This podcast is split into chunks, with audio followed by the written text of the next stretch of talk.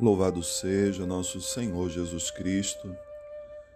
Irmãos e irmãs, hoje, segunda-feira da vigésima primeira semana do Tempo Comum.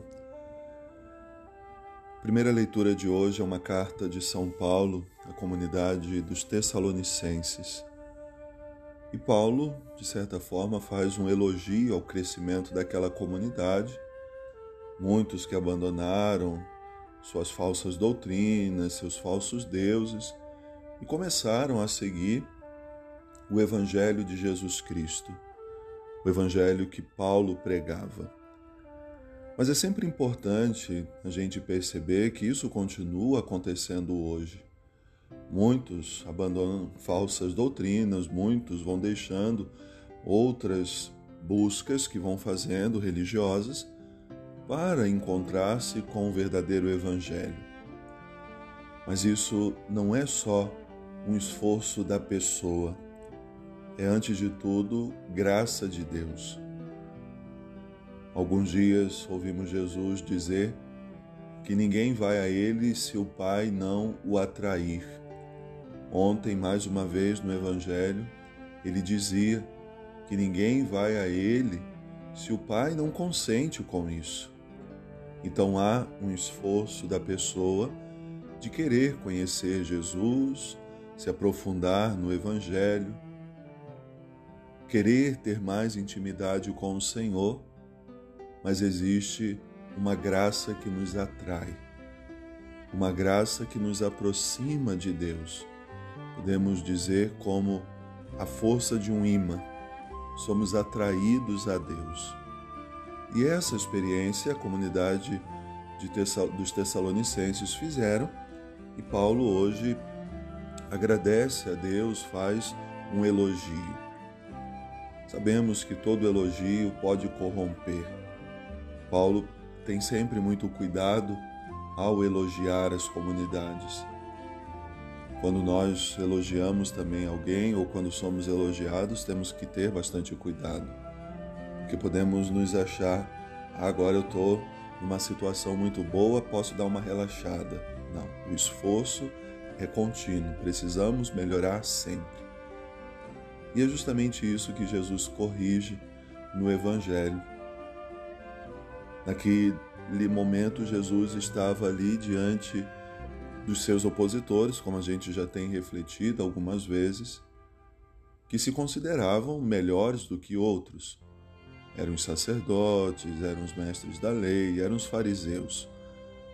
E porque já conheciam a lei há tanto tempo, já tinham as suas obrigações, já tinham os seus ofícios, os seus cargos, se acostumaram a viver daquele jeito.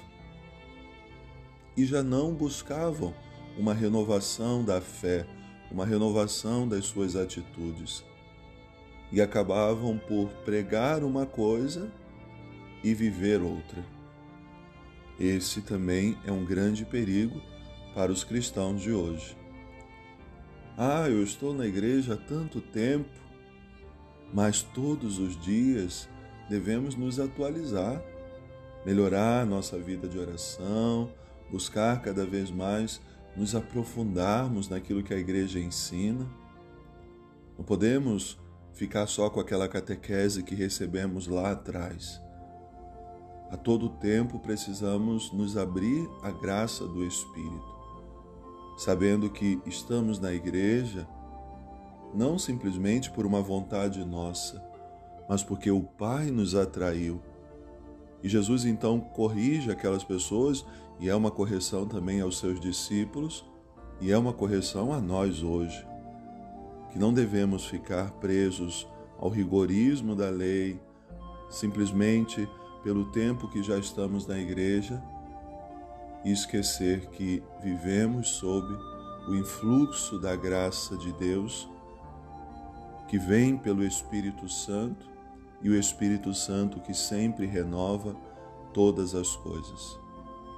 Bastante interessante que, ao mesmo tempo que vemos Jesus ser apresentado como o manso e humilde de coração, hoje o vemos muito bravo e rigoroso nas suas palavras, dizendo: Ai de vós, Ou seja, é preciso se corrigir. A mansidão do coração de Jesus não é aquela que acha todo mundo um coitadinho, não. Tem um tempo que ele corrige e precisa ser duro também nas suas palavras. Assim devem ser todas as pessoas que estão à frente do rebanho do Senhor. Usar de misericórdia, mas usar também de justiça. Se está errado, corrijamos os que estão errados. Se estão certos, elogiemos, mas cuidado com o elogio para não corromper. E sempre buscar conjugar misericórdia e justiça para caminharmos no caminho do Senhor, aprendendo sempre cada dia com Ele para ensinar também mais e melhor aos nossos irmãos e irmãs. Bom início de semana, Deus abençoe.